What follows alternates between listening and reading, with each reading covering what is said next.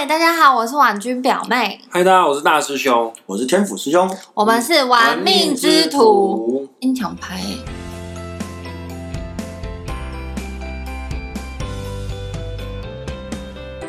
我有抢拍吗？有，你现在抢我最近最近都在抢拍，我不知道为什么。抢拍没有关系，重点是要抢到钱，对不对？那你有抢到钱吗？还是就是抢不到钱，所以抢有，我有我有抢到钱，我在那个某一档股票，民生必需用品的股票有抢到钱，嗯哼，不能讲那个公司名字吧？对对对，我们不要讲公司的名字，法律在遵守，法律很重要。嗯我们不要像有一些不遵守法律的人搞事出来。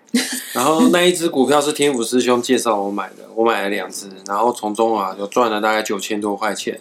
后来啊要买一只买个礼物哦，买个歌吉他送给天府师兄。天府师兄你是赚天 天府师兄问我说你是赚多少钱？要买一只歌吉他送给我，我赚了九千。然后天府师兄说啊你那只歌吉他三千，你这样就要送我。他说等你赚一百万的时候，叫我再送礼物给他。嗯，其实我们一直在说这件事，赚到钱这件事情，你一定要赚到了钱，把钱放在对的地方，让它能够发挥好的效益。所以其实大部分的人在台湾，我回台湾这十几年来，我看到很多的人，他不是不会赚钱，他是不知道该怎么样去去 allocate 去分散或者去配置他的钱。allocate 是什么意思？allocate 就是配置，配置，OK，对，他会把钱配置到很莫名其妙或者比较没有效益的地方，所以造成他就跟下象棋一样哦，一步输，后面步步都皆输啊。例如说买错误的金融商品啊，啊，买那种只有业务员会赚到的，或者是公司会赚到钱的东西哈、这个我们以前的节目都讲过，比比皆是啊。但是非常多人热衷买这种产品，所以我觉得你要有基本的金融知识，一些很基本的金融常识。哦，作为出发点，而不是一口气就像很多补习班文化产物的人一样，一口气就是老师，请你告诉我这个题目的正确答案是什么？因为其实，在投资的世界里没有这种东西。每个人接触到的教育背景、思考逻辑、命盘的方向、你的各个主星，说你的人格会做的事情，还有你的钱的压力都不一样。所以，其实这个东西是没有标准答案的。我觉得那是台湾的教育导致哎、嗯，就是我们台湾的教育常常就是要我们找出，就是求解，求得正确的解答。所以前阵子有一个有一个姐姐就跟我们说，那紫微斗数为什么不是这颗星加这颗星？怎么每一个人都跟我讲不同的答案？嗯，就是大家好像都一直在找标准答案。没有错，因为其实每个人包包含解盘的人，不管是在紫微斗数上，或者说是做投资建议上，解盘的人他本身所站的位置、思考的方向、所重视的价值观，乃至于盘面不一样，他会在解读一个事情上面着重的角度跟思考推理的方向都不一样，对不对？对啊，男生命理师跟女生命理师看事情的角度就不一样更何况不同年纪。对，或者说是我们可以讲说，有一些有一些投资大师，他们都是谈投机两个字，对不对？可是他们做的事情不一样，然后遇到事情的时候解决的方法也不一样。就像有的投资大师破产了就站起来，有的就自杀了。啊，是啊，嗯有有投有人投资投资到后面自杀，嗯，像以前有的人会问我说，我们是不是要看一些这个关于投资相关背景的或基础知识的书？哎，技术分析，对这很多哎、就是出局满山满谷哎、真的，然后我们就想说奇，我常常都会想说奇怪，为什么大家这么在台湾这么热衷于技术投、技术分析这个事？然后我待久了，很很多人讲话以后，我才发现说，因为大家都相信会有个标准答案，然后技术分析看起来就好像是给你一个标准答案对，没错，对不对？而且很多人异想天开，我今天买股票，明天一定要涨，对对，看到今天买，明天没有涨就受不了，对这种太多了，然后就会开始说我自己是反指标，一直在讲自己是反指标。我想说他太自以为自以为自己太伟大了，反指标也是个指标哎、对啊，所以现在是你在暗示我我吗？没有，我们我明天我在暗示说你好不好？我就明示的讲你好不好？他每次都跟我说我今天买，为什么明天没有涨呢？他每次没有，都跟我讲才没有买这件事情。嘞。嗯，我只是先看哦对啊他好是先选看好。股，然后隔天跟你跟你当天跟你说了，隔天就跌了，还暴跌，跟还跟我自以为是的说它是反指标。哎、，很神哎、我跟你讲，我报的隔天可能都会跌停哎、我跟你讲，这个东西其实非常非常多的散户都会讲一样的话。其实这个地方我们就可以归类了，那是因为你的心态在标心态上面是标准的散户，会吸引你的那几个指标是会吸引所有散户的指标。对，那其实大部分人都是这样子，对不对？就是我们讲说股市有分不一样的阶段上涨嘛，初升段。嗯哦然后主升段、末升段，大家都听过这个理论的讲法，对对不对？都听过。那散户都是喜欢什么时候进去？末升段、初升段怀疑，对，初升段怀疑，主升段唱衰，你太高了，我等着你跌。末升段又上去，还想，哎呦，这一波我真的再不赶上，我就没有了，然后就跳进去，跳进末班车，对套住我套在水岸第一排啊，对，就就成为了超级英雄，俗称接盘侠。啊接盘侠 对，那所以其实在这个地方，我常常都会讲说，我都是跟我所有的学生说，尤其是学投资的学生，我就说，你们要在做任何任何投资之前，你问我说哪一本技术分析还是干什么干什么书之前，我都会讲说，心态要先有。什么叫心态？你要先搞清楚，你今天是什么样的人，适合做什么样的事情，你的行为会怎么样。然后接下来就是说，你一定要找到一个中心思想，就是你到底是要怎么样的一个公司或者股票的标的物，它的走向符合你的性格。像天府师兄，我是天府的嘛，所以我喜欢慢慢涨，一直涨，一毛钱我都不要赔。我我讲讲一下，天府师兄他的命宫主星是天府，天府这颗星五行是属土，呃，通常五行属土的特质啊，都比较偏向稳定、安定、稳重、踏实，一步一脚印。所以说，也确实天府这颗星是财星，某种程度跟它是土有一定很大的关系啊，因为它这个财就是正财，就是稳定财哈，比较不会有太多的起伏，但是会让人家买了这个股票，做了这样的投资方式，可以安心睡觉。我也想分享，可以吗？可以啊，好好，呃，刚才天府师兄有讲说，我们要先认清我们自己到底是适合什么样的。就是我之前我在工作在临床嘛，然后那个时候你每天就是要忙啊，你总不可能说我九点开盘的时候停，我不要做任何的病人，然后我就直接看开盘，不可能啊。那可是我因为这样子，我就必须要又又又想着说我要跟着股市的波动去做起伏。这样子是很有风险的，所以我最后就想一想，我发现我并不是一个可以固定在看股票的人。你不是九点到一点半都可以看盘的人，嗯，对，所以我就干脆放弃，我就是把它放进金融股里面，那我就什么也都不用顾，什么也不用管，然后一年后打开，嗯，它就是配的很好给我看这样子。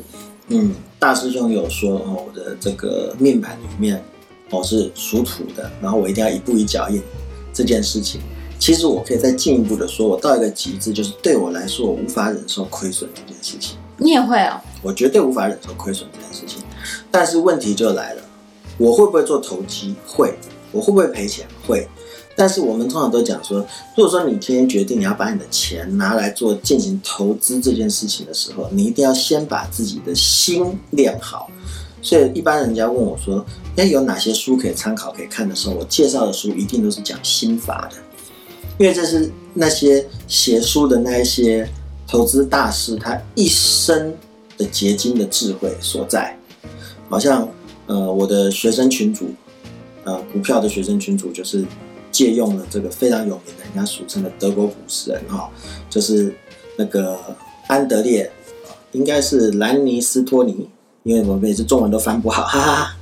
不好意思，对，科斯托兰尼，不好意思，安德烈科斯托兰尼哈，他其实他有一些名句，我觉得在股市里面打转了这么多年，有一些句子真的是非常非常好，而且你要进入股市的时候，你一定一定要去去采用的哈，就是它里面其实就有说非常重要的一件事情，就是他说在长达八十年的证券交易经验里面，他学到一点就是投机是一种艺术，而不是科学。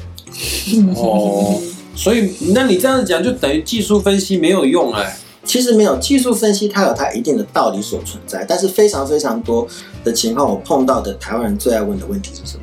老师，这档股票多少钱可以买？它会涨到多少钱？问这句话很没艺术感。这问这句话就是他他的假设就是跟补习班文化一样，有一个标准答案，对，没错，多少加多少必须等于多少。那其实我每次都讲，我会讲这种话，就是只有神嘛，对不对？神棍或神经病，嗯哦，对，两种神二选一。那他有没有可能会蒙对？一定会有对的时候。为什么？一个不会动的钟，一天都会准两次。听过这句话？因为类似这样的东西，其实从包含从大概两年前中美贸易战到现在，我经常听人家天天喊的台股过高要崩盘，台股过高要崩盘。哦，对对，对，这这几年来一直都有人在跟我喊，然后都唱反调。还有人跟我说三千多点的时候我才要买，然后我都跟他们讲说，好啦，你继续喊，总有一天你会喊对的。对，总有一天你会喊对的嘛，对不对？喊对了，到时候也不敢买了。对，那其实，在很多的时候，还有另外一件很重要的事情，就是说，我认为要做投资这件事情，你决定要把钱拿出来的时候，你一定要非常认真的先想第一件事情，叫做我亏钱的时候会怎么样？我觉得大家都没有思考的事情是，我亏钱的时候会怎么样？大家想的都是我会赚到钱的美好，所以以至于有亏损发生的时候，他手足无措。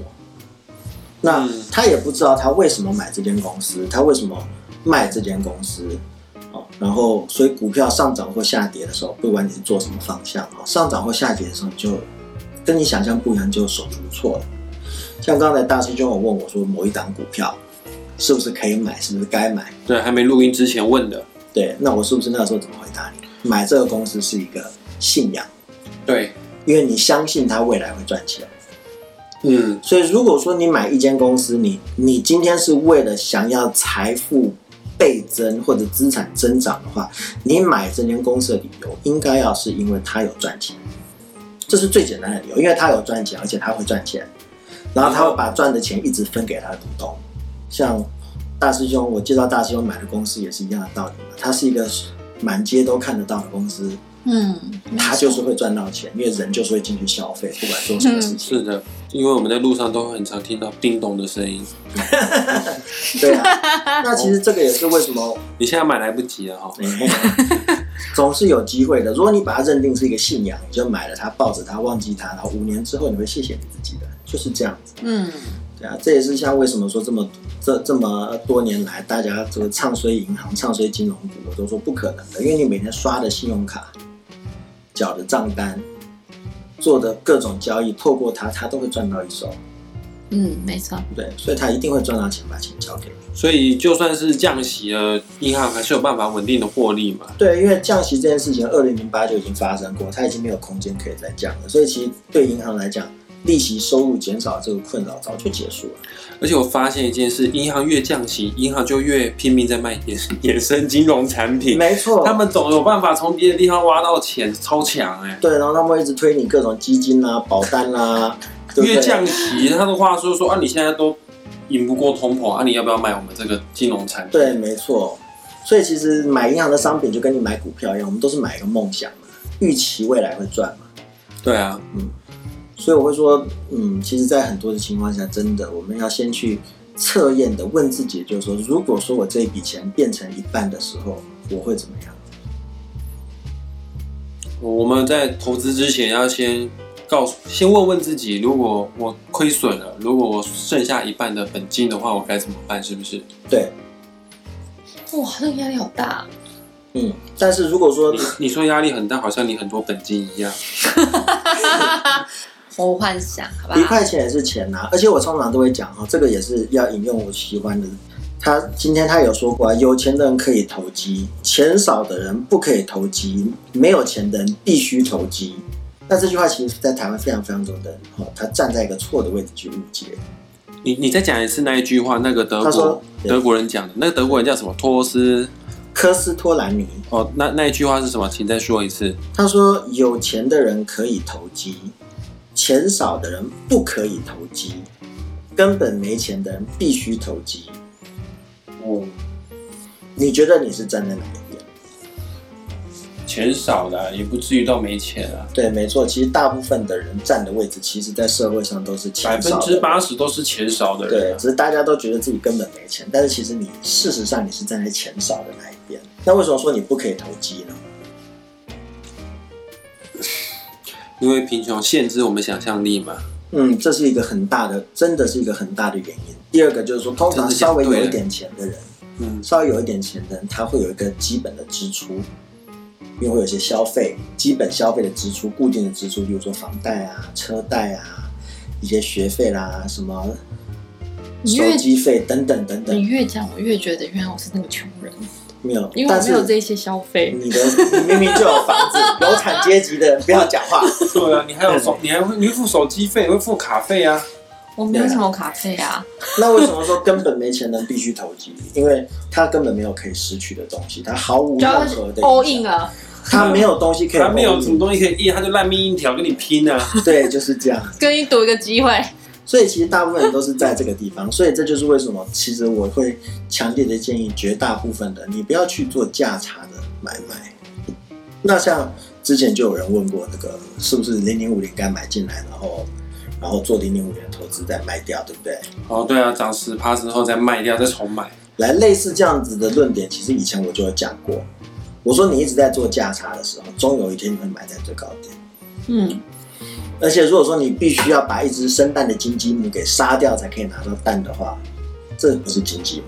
一个好的投资应该是你把它放在那里，它会一直生钱出来。那在某种意义上，虽然零零五零也是会配股配息的，配配息它就有配现金，它就会配息，因为它配的钱非常的少。嗯，对它没错，绝大部分的价值来于你必须把它卖掉才能获得的价差。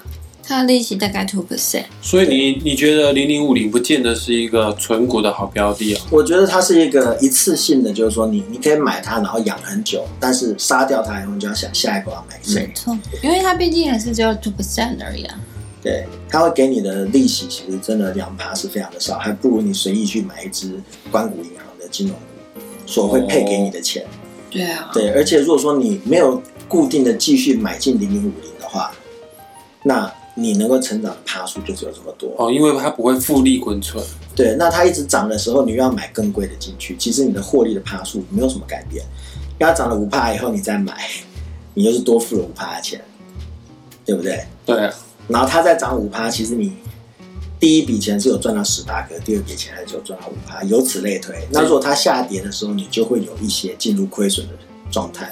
当然，非常非常长线来讲，你会赚到价差，但是这种单次的投投机性的商品，我都会讲说，那你必须要非常清楚这只鸡什么时候该杀了，什么时候放着它是浪费饲料。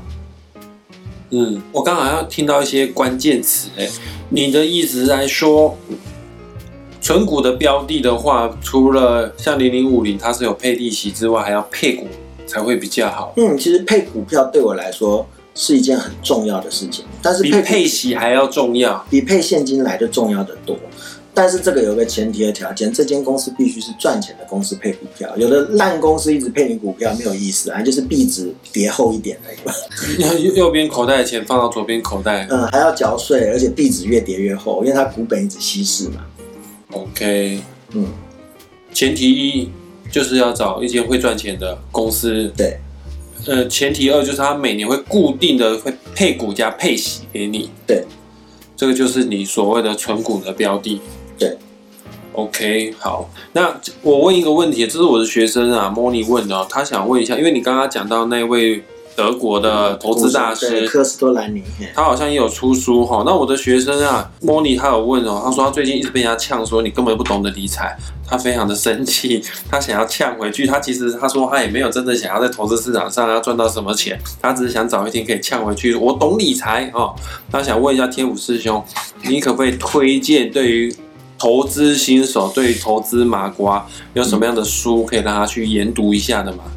嗯，就是照着我刚才讲的话，哦，对我来说，我觉得哈，一个绝对的投资新手，一张白纸，最好最好的就先去读一些投资大师的回忆录。像比如巴菲说，特吗？嗯，我会在一定的立场讲说，巴菲特的话，因为他命太好了，所以我们不要去赌他的东西。他得天独厚，他家里就是有钱人，他最早期的投资都赚自己家里的钱。哦，他是秋生万啊，他天选之人啊。对对对，所以像有一些回忆录，例如说有一个也是蛮有名的，叫做李佛摩。哦，他有一个他自己的回忆录，就是叫做呃《股票作手回忆录》。其实我还蛮推这本书的哈。李佛摩，嗯，李佛摩，怎么好像佛地魔感觉？他是非常有名的一个华尔街的，我们可以讲说教父级的人物。然后我要先跟你在这里剧透一下哈，他最后破产了，自杀了。哇，那你叫我学生看这个破产自杀的书，来，他不是破产的自杀，他是有破过产，然后最后他自杀了。他自杀的时候，他还是有很多非常多的钱，他那那为什么他他要自杀他为什么要自杀？那么多钱还要自因为？相对比起来，他的巅峰期，他的钱变得非常非常少了。只因为这样，有的时候，有的人的点是不一样的，但是其实，在他的这个回忆录里面，我觉得最好学习的东西，我我喜欢的就是说，让新手先了解一下你自己要踏入的这个世界，哦，大家是怎么面对失败的。你要叫我的学生这个股呃不投资新手先去打 BOSS 是不是？你我要叫他们先知道 game over 的时候，你会有什么下我？觉得是心理建设让设。他知道、嗯、OK，game over 是什么下下场？对，然后另外一本的话也是我喜欢的这个德国股神哈，然后这个科斯托兰尼他的他有一套书是三本合集的啊，一个最主要的一本是一个投机投机者的告白，投机的书呢哈，投机者的告白，我会觉得其实投机这个字在中文里面它的翻译是有问题的，嗯，它的英文叫 speculation，意思是什么？我站在旁边看，哦，所以你可以把它翻成是一个旁观者 speculator，其实不要当投机者，当一个旁观者是最好的。那其实我非常非常喜欢他，因为这个科斯托兰尼他一辈子破产过两次，他都站起来了，然后他安享晚年。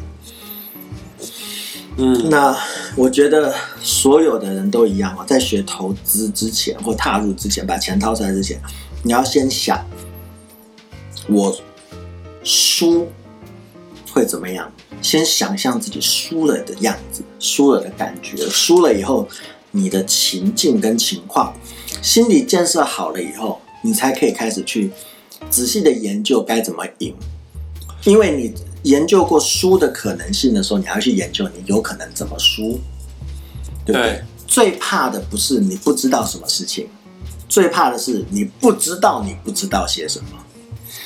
因为你如果说知道，我不知道这个东西，你可以去学习它。但是如果说你根本不知道这个东西的存在的话，你连避开它的机会都没有。所以难怪你推荐的两位作者全部都是破产过的。对，而且他们破产过，依然都是非常厉害的人。可是他们最终自己选择的路不一样。因为如果说以我们一般人凡人的立场来讲，他们其实都是成功的人。对啊，李佛摩也不是破产身无分文自杀的，他还有钱。对，但是他们都失败过，所以我们可以看他们在面对失败的时候，他们因为他们都是用自传的回忆录在讲，他们会告诉你他在面对失败的时候，他一路的演进，因为他们的失败不是一次两次，而是非常多次的失败的心路历程。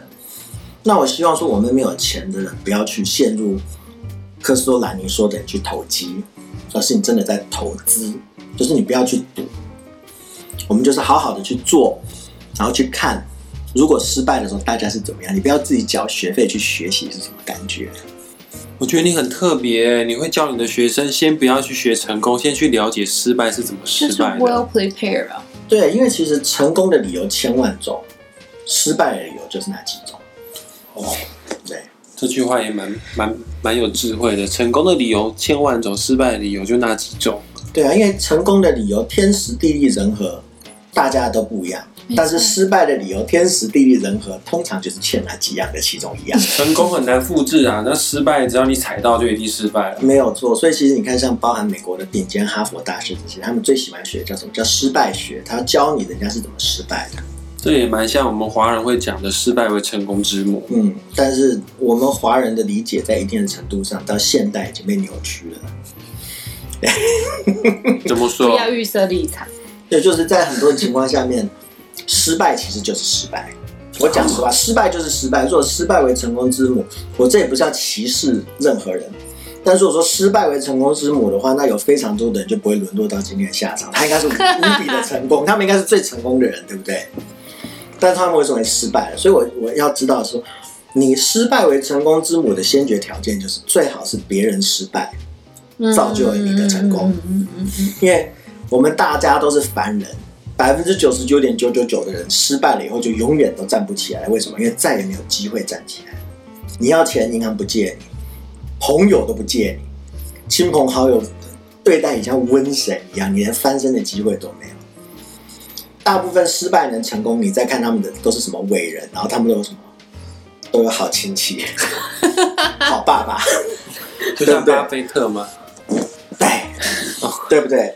巴菲特是因为买下了波克夏有钱，而不是因为他有钱所以买下波克夏。哦是哦，他是因为先买下波克夏才变股神的，对，因为波克夏这间公司源源不绝的一直提供他用不完的资金嘛。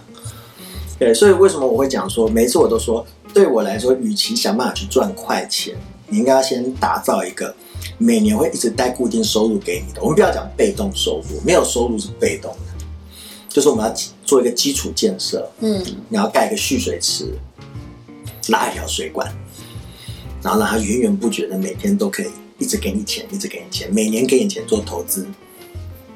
例如说，如果说我每年股利股息可以领到六十万，我是理论上每年可以赔六十万，不伤到我自己，对对，顶多今年做白工而已。对，但是非常多人就是六十万在手上 all in，然后就结就没有了。就是两条路啦，两条路，好不好？但是如果说我今天是把六十万默默的放在那里，然后让他每年一直赚一点钱，赚一点钱给我，我可以先从小的开始，赔光了就算了，因为我本金还在，但是每年这个本金还会再带给我新的收入。嗯，那总有一天这个新的收入它总会在几个地方命中赚到钱，那我的本就可以慢慢的扩大。这就像科斯托兰尼说的，有钱人你可以做偶尔做一下投机。对，你可以做投机，因为你赔了没关系。OK，那我们今天啊，谢谢天府师兄给我们推荐两位大师、投资大师的书要去看，一个是德国的科斯托兰尼，另外一个是佛地魔，对不对？啊，李佛魔，李佛 真的很像佛地魔。真的，好的，反正就这两位投资大师的书可以去看看啊、这个关于 Money 的问题，还有 Paul 的问题，Paul 也有问类似的问题哈、这个这都两位都是我台北的学生，这听到答案了哈、记得去看书哈。看完书之后呢，写这个三千字的新的报告给老师我，这样我就不用看书，我看你们新的报告就可以了。那我们今天这一集先到这一边啊，记得给我们频道按订阅，要给我们的频道五星评价。对，然后如果有任何的问题，可以在上面 p o c k e t 上面留言，不管是紫微斗数的问题，或者是投资相关的问题，投资我不会回答，但我都会找 TF 师兄来回答。好，嗯，那我们你干嘛笑得像魔王一样？好了，我们今天就先到这边了，我们下一期再见，拜。拜拜。